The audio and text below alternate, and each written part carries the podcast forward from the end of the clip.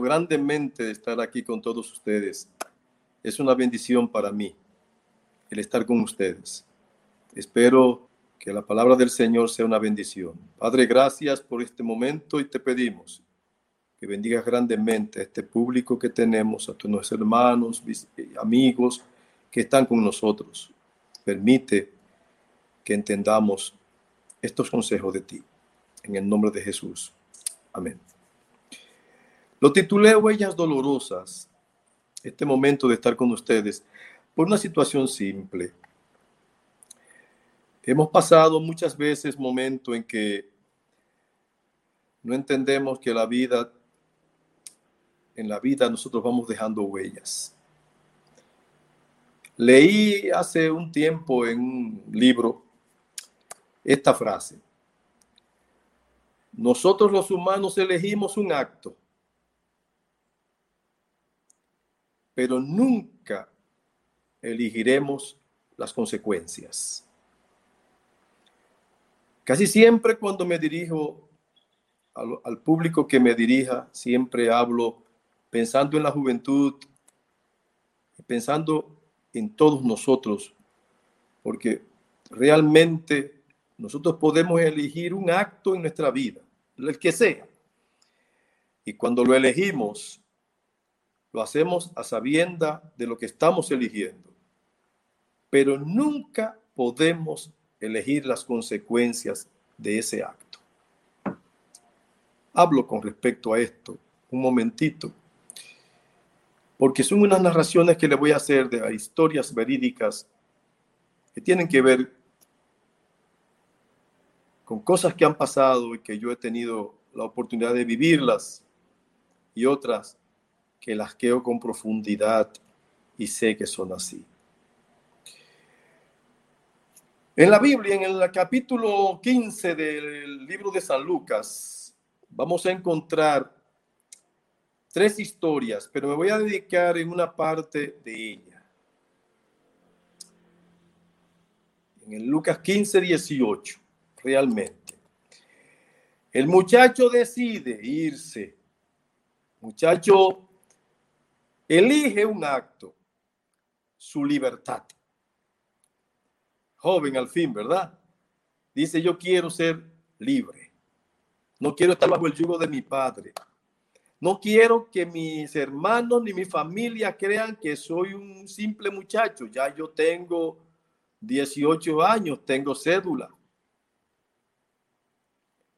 Y ese acto que tú eliges son muy buenos, pero las consecuencias de ese acto tú no puedes controlarlas. Le voy a explicar. Mi padre era un hombre muy bueno, un hombre de Dios. Y un día, para poder entrar a la universidad, tuve que sacar cédula, todavía la cédula del menor, pero saqué cédula. Antes la cédula no era como son ahora. Y me alegra estar hablando a un público joven, porque me siento que estoy hablando con un público que puede entender a este viejito hablándole a ustedes. La cédula era de papel, como un cartoncito ligero, estaba dentro de un plástico y que uno podía abrirlo como si fuera un librito.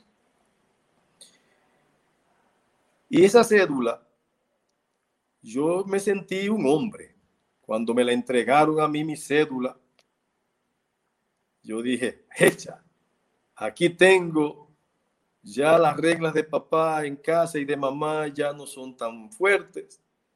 Ya yo puedo decidir salir y llegar a la hora que yo quiera porque ya soy un hombre, tengo cédula. Y recuerdo así, mis queridos hermanos, que yo ese día sábado en la noche, después que terminamos en la iglesia, me voy a caminar y eran las 11 de la noche y estaba yo en la calle todavía cuando la orden en mi casa era llegar después del culto, por lo menos a las nueve y media. O sea que nadie podía pasar de las 10 de la noche en tiempo de culto fuera de casa. Ese día yo elegí llegar a las 12 de la noche. Así que yo venía subiendo y venía preocupado porque con todo y que yo era un hombre, porque tenía cédula, seguía caminando y llegué y cuando llegaba cerca de la casa, las arenillas de la acera sonaban porque era el único que estaba caminando a esas horas de la noche. Y yo me sentí, me sentí que el corazón comenzó a latirme mucho más rápido. Y más cuando miré el reloj y vi que eran las 12 de la noche. Pasé por el, espacio entre el vecino y, y la casa de nosotros. Llamé a mis hermanos. Siempre llamaba a uno que si estaba despierto podía abrirme la puerta del patio, los viejos no darse cuenta y yo entrar callado. Y yo llamé, Héctor, Héctor. Y Héctor no me escuchaba ni me hizo caso. Así que llamé a Teudis, llamé a Héctor, llamé a Nano. Y ninguno de los tres, que eran mis menores, hermanos menores, me hacían caso. Digo, wow, tienen que estar durmiendo ya. Así que yo di la vuelta calladito, sin zapatos. Yo tenía los zapatos en la mano para que no sonaran. Entré a la galería de la casa y vi que la persiana que estaba cerca de la puerta estaba un poco abierta. Metí la mano por la ventana, por la persiana y le quité la aldaba, que no era la forma de cerrarse ahora con pestillo, sino que era una aldaba. Le quité la aldaba al pasitito y yo dije, me logré ahora mismo colarme a la casa sin problema. Empujo la puerta para que no suene suavemente. Entro por el espacio pequeñito que abriste la puerta y yo pongo la aldaba y cuando enfoco la mitad de la, de la, de la sala, está papá sentado en una mecedora esperando. Ahora ya mi corazón no latía simplemente rápido. Mi corazón ya yo no sabía si era arrítmico que estaba. Una taquicardia terrible. Yo sudé, pero yo sabía que tenía la identificación mía en el bolsillo de que yo era un hombre. Así que mi papá prende la luz, se queda mirándome mientras se balanceaba un poco me atormentó verle una correa en la mano. Él nunca me había pegado. Yo tenía 16 años y algo, casi 17. Y me dijo, ¿usted sabe la hora que es? Y yo le dije, ay viejo, ya yo soy un hombre. Él me dijo, sí, eres un hombre. ¿Y qué te hace ser un hombre? Y así con ese orgullo, yo metí la mano en el bolsillo de la camisa, saqué la cédula y le dije, tengo cédula. Dice él, ah, ah, bueno, ah, bueno. Déjeme verla. Le paso la cédula, la saca del plástico y comienza a hablarme así diciéndome, en esta casa, rompiendo la cédula, mientras yo viva, no habrá otro hombre que no se halló en esta casa y me entró a pegar y me dio unos correazos bien rendidos. Él lloraba más que yo porque yo no quería llorar para que no me oyera a los vecinos llorar. Mi padre me rompió mi primera cédula. Yo elegí un acto, desobedecer a mi padre, y las consecuencias fueron tremenda pela que me gané.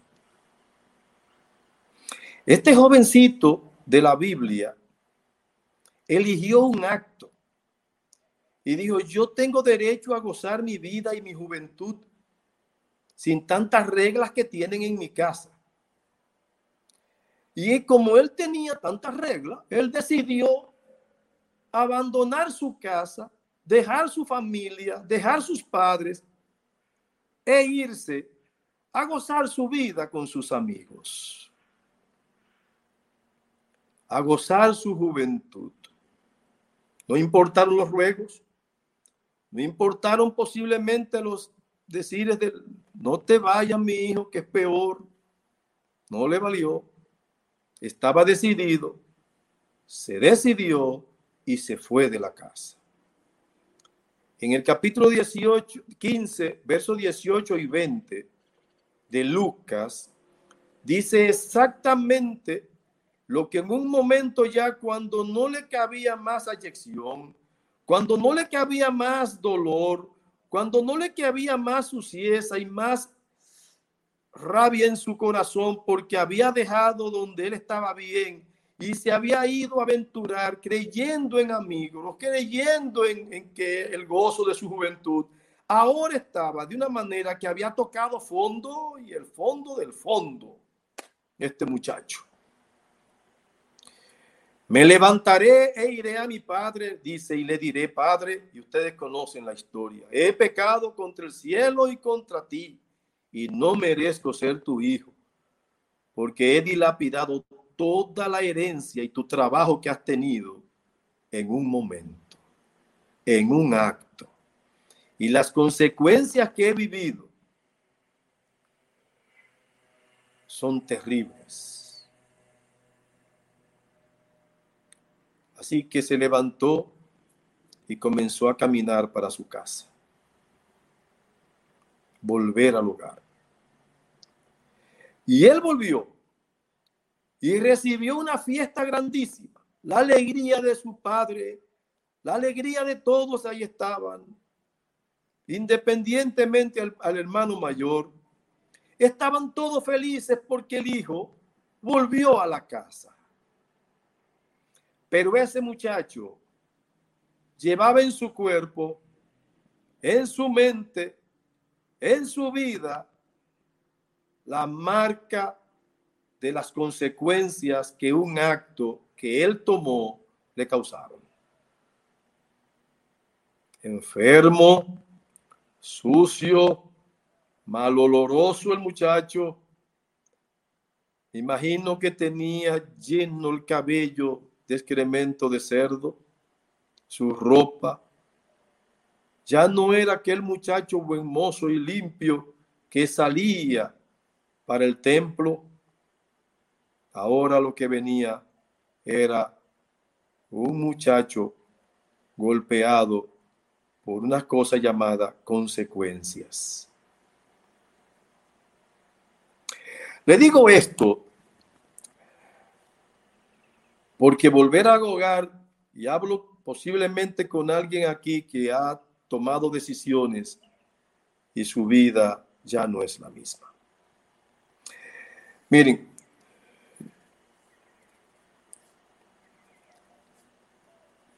no conozco los caminos del Señor. Amigos y hermanos, no los conozco, ni tampoco ustedes. El Señor dice en Isaías 55, 9, como son más altos los cielos que la tierra, así son mis caminos más altos que vuestros caminos. Miren, ¿por qué le estoy contando esta historia? Yo viví esto que le voy a contar ahora. Ese hombre bueno, ese hombre cristiano, un predicador incansable, dedicado por completo a su ministerio de la iglesia, como anciano, diácono, era un líder, mi viejo, en la iglesia. Un día decidió complacer a unos amigos y se tomó un trago de vino.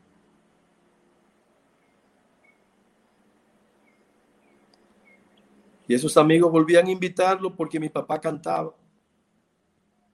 Y un amigo llamado Crescencio tocaba la guitarra. Su compadre, como se decía. Y siguió bebiéndose esa copita social.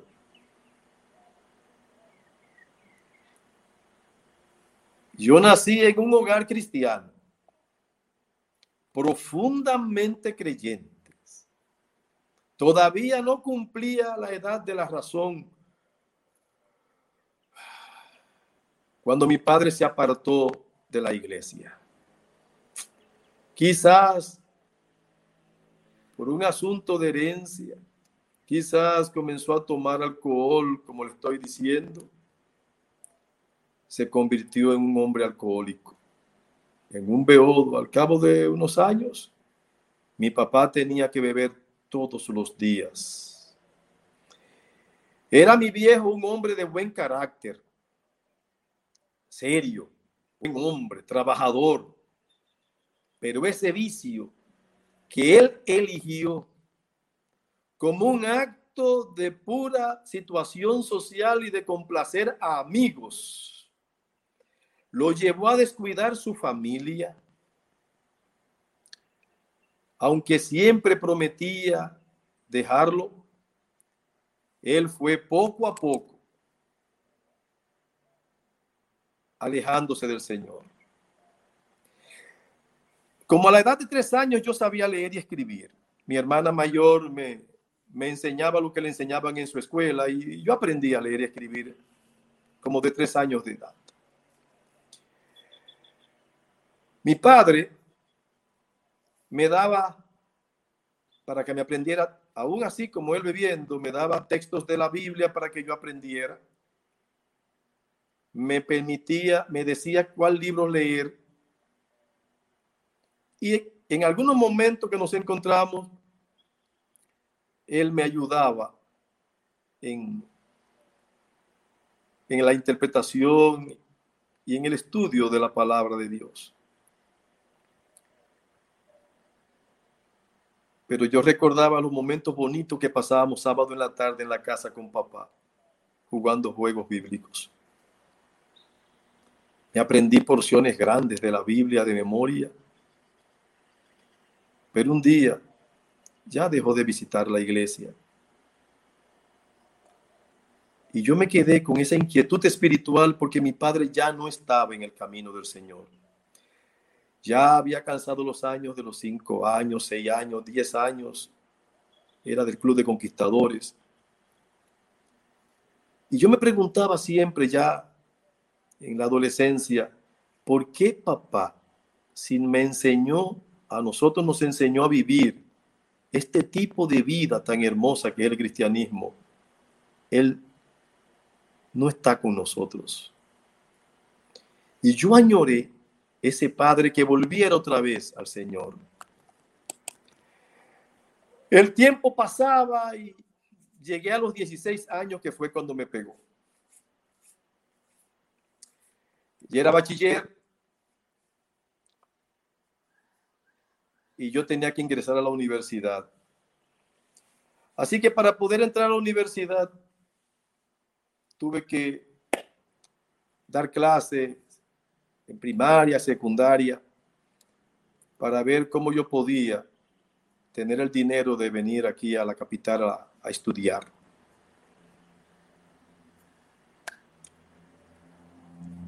Mi familia toda seguían en la iglesia. Otra parte de ellas se apartó también. Pero los pequeños, tanto el pastor Héctor Lejer como Leonardo, Nanito, de mis hermanos, como eran los más pequeños, yo los, los obligaba a ir a la iglesia y ellos iban porque el Club de Conquistadores, con eso yo logré mantenerlos en la iglesia. Mi padre bebía todos los días. Sus prédicas en medio de las borracheras eran famosas.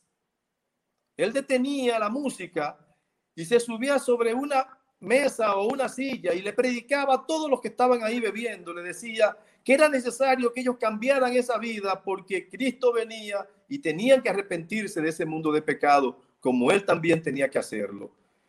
Era el predicador de los, de los bares en Barahona. Volver al redil para él era difícil porque si no bebía, sus manos temblaban. Un día yo le escribí una carta y buscando entre papeles amarillos en mi casa, de eso hace como un mes, yo encontré parte de esa carta que yo le envié a mi papá. Un poema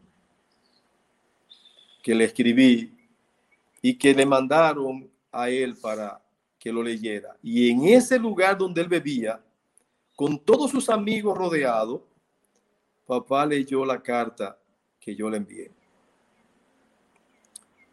Me permiten este poema decírselo a ustedes ahora para que entiendan lo que ocurrió después. Conocí un hombre, yo lo titulé Antítesis. Dice, conocí un hombre que recostado de la noche se fue apagando lentamente como el frío tirital de las estrellas. Ese hombre se extinguía abriendo tumbas, sembrando vivos, trasnochando brotes que nacieron de su amor. Va desgranando su derrota en su mirada en silencio. Ese hombre, recostado de las brumas, destilaba ausencia de sus manos. Cada poro abierto a la esperanza gritaban de frío y a borbotones se le escurría la conciencia. Amargo, solo y triste, un hombre recostado de la muerte se extingue más allá del ayer en un presente sin Cristo. Ese, ese hombre leyó el poema y en ese poema se detuvo y dice y sigue. A mí me lo contó uno de sus compañeros. Mis sueños se alargan esperando tu vuelta, decía el poema. Entonces podré cantar. Conozco un hombre que recostado del sol prende cada brote de luz y enciende sus días. Ese hombre, escondido en la entrega, destila estrellas de sus dedos. Cada sonrisa encuentro dicha colma sus días. Y entre pasos pasados y huellas borradas, marcan su historia entre canto y dolor. Ese hombre recostado de la vida se agiganta, crece, atrapa la esperanza y se nutre de sueños. Conozco un hombre que si vuelve recostado de la lluvia, se salpicará de Cristo. Con ese poema supe que en su borrachera le dijo a todos sus compañeros cuando se la leyó, hoy es el último día que bebo alcohol. Entre los amigos comenzaron a apostar que duraba un día, que duraba dos días, que duraba una semana, que no, que no dura más de un mes. Que ellos sabían que volvería a beber porque siempre decía que iba a dejar de beber y nunca dejaba de hacerlo. Uno de los amigos que trabajaba con él le dijo, Don Teo, usted tiene unos hijos muy inteligentes y educados. Qué raro que ellos no beben como usted. Mi viejo le respondió, ellos son así porque le sirven a Dios. Yo les enseñé el camino. Me aparté de él, pero debo volver. Jamás volvió a beber, papá. Desde ese momento, Dios, de una manera maravillosa, hizo que dejara de beber ya no le traía el alcohol y volvió al Señor. No volvió a beber. Dios le quitó el deseo de hacerlo. 15 años después, vino a mi casa y fuimos al médico.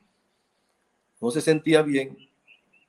Después de varios exámenes, un médico conocido por todos ustedes, el doctor Eric Weiss, mucho que apreciaba a ese médico. Me llamó, me colocó, me pasó el brazo por los hombros. Es fácil, porque él era alto y pasarme los brazos por los hombros era fácil. Me dijo, doctor Lejer, prepárese, su padre tiene un hepatocarcinoma. No creo que viva cuatro meses un cáncer de hígado. Él me lo dijo porque se lo estaba diciendo a un doctor. Y yo les aseguro, mis hermanos, yo les aseguro que sentí una impresión increíble y profunda tristeza en mi corazón. Todavía lo cuento y siento, siento al pesar de que mi, de que mi viejo se me ha ido. Un dolor desconocido ocupó mi corazón, no se lo niego, mis hermanos. En medio de la trágica noticia que mi padre tenía un cáncer, él duró cuatro años más. Pero sepan ustedes que lo que él sufrió, lo que mi padre sufrió, fueron las consecuencias de un acto que él eligió antes la cirrosis hepática, por el alcohol que bebió, se llevó a destiempo a mi viejo. Quizás tú pienses, joven, que porque tienes juventud, que porque le pasó eso a mi viejo, a ti no te va a pasar. Porque tú eres otro tipo de individuo. Todo acto tiene sus consecuencias. No vayas nunca en contra de la obediencia a Dios. Eres joven, sí, pero si te vas de la casa del Señor, terminarás en el fondo de la degradación cuidando cerdos o con una enfermedad sumamente dolorosa y triste. Sigues las huellas dolorosas de muchos que usaron su libre albedrío. Si tú quieres, valóralo. Mira a tu alrededor, familia, amigos.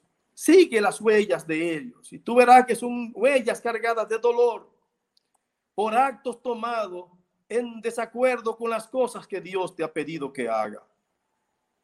Tu libre albedrío no te da a ti razón para violentar los principios que Dios quiere que tú lleves. esos actos que tú tomes tendrán sus consecuencias. Por lo tanto, yo quiero que vayamos trabajando en esto. Debes saber dónde colocas tus sueños, los amigos que eliges, el amor al dinero, los momentos de placer, tu tiempo, en qué y cómo malgastas tu juventud, tus gustos alimentarios, tu amor. Yo quiero que sepas, joven hermano mío, que es posible que tú bebas, no bebas alcohol como mi padre. Posiblemente no lo hagas y ojalá, ojalá no lo vuelvas a hacer nunca si lo has hecho. Posiblemente que no te dejes morder por las serpientes del desierto, porque a menos que levante tus ojos hacia el cielo, podrás encontrar salvación y vida eterna. Él volvió a la senda, abandonó todos sus hábitos malos, y yo espero verlo en aquel momento cuando el Señor diga, lo llame por su nombre, lo levante para vida eterna. Y yo sé que sí, porque fue un hombre fiel después de ahí, aún en su enfermedad. Jesucristo dejó huellas dolorosas en su tránsito por la tierra. Y me permite que voy terminando. Déjenme contarte esto brevemente.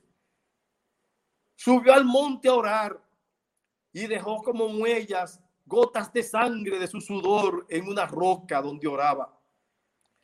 Fue arrastrado montaña abajo mientras sus amigos lo abandonaban y huían como cobardes. Toda la noche la pasó sufriendo en un interrogatorio vil y salvaje.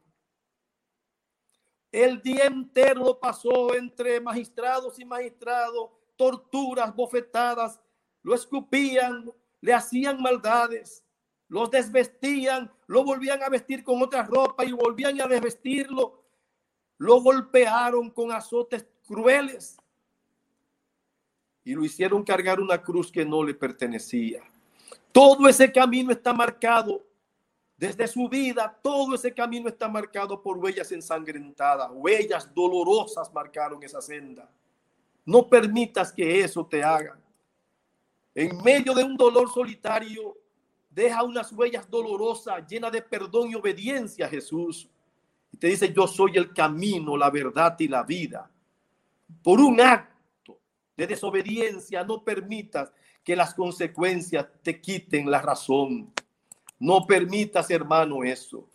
Te dejo con este texto preferido de mi padre. Salmo 42 del 1 al 2. Como el siervo brama por las corrientes de las aguas, así clama por ti, oh Dios, el alma mía. Mi alma tiene sed del Dios vivo. ¿Cuándo vendré y me presentaré delante de Dios? ¿Cuándo será? ¿Qué cosa te mantiene caminando y dejando huellas dolorosas al pisar?